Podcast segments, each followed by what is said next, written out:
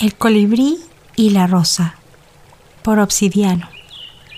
Esto ocurrió hace mucho tiempo, tanto que ya solo las piedras lo recuerdan. Un colibrí volaba como todos los días en busca de su alimento diario, que como sabemos es néctar de flores muy nutritivo y necesario para su alto consumo de energía. Mientras buscaba el preciado néctar, compitiendo con mariposas y abejas, vio una rosa roja entre un grupo de grandes árboles. Cuando se acercó a beber el néctar, la rosa le dijo, Amigo colibrí, ya que te alimentarás de mí, ¿te puedo pedir un servicio?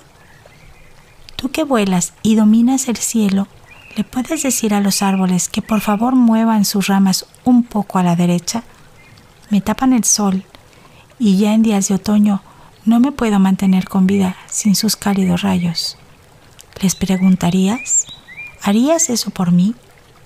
El colibrí aceptó hacer el favor, sin mucha esperanza, ya que antes había intentado hablar con árboles y sabía que no eran muy fáciles de convencer. Levantó el vuelo unos 20 metros, pues sabido es que a los árboles se les habla a la cara. Paciente, expuso el asunto de la rosa a cada árbol que se encontraba a la redonda de la flor, obteniendo por respuesta cosas como estas. Pues dile a la rosa que crezca, qué es lo que hacemos para tomar el sol.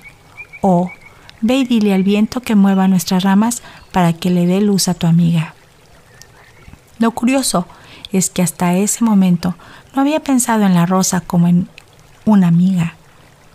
Como alimento, tal vez. Pues el colibrí voló más alto y buscó al viento y le pidió que soplara entre los árboles para abrir paso entre sus ramas para unos cuantos rayos de sol.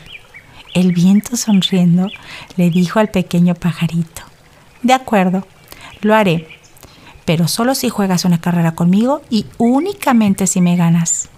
El pequeño colibrí pensó que era imposible, pero de cualquier forma aceptó el acuerdo, sabiéndose en desventaja. Así pues, pusieron como meta las montañas, y a la cuenta de tres arrancaron.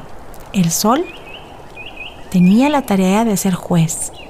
El viento comenzó la carrera sin prisa, tan solo como una brisa, pero al ver que el colibrí lo tomaba muy en serio y volaba con verdadero ímpetu, se vio obligado a acelerar. Y mientras más rápido iba el viento, más rápido el colibrí. Cuando el viento dio un último esfuerzo, se convirtió en tornado y dio vueltas y vueltas mientras el colibrí volaba en línea recta rumbo a las montañas. Finalmente ganó la carrera, pero de ir tan a prisa ya no podía detenerse. Desde ese día podemos ver a los colibríes batiendo sus alas a la misma velocidad con la que pudo vencer al viento.